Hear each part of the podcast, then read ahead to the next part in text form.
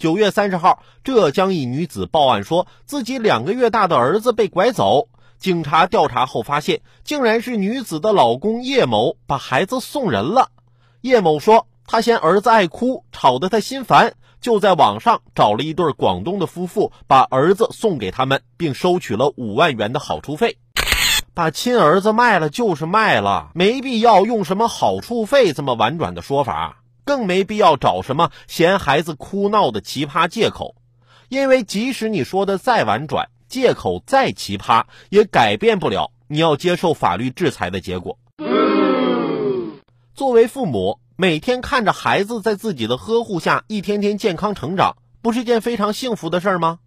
而且随着孩子一天天长大，他会越来越懂事儿的，好吗？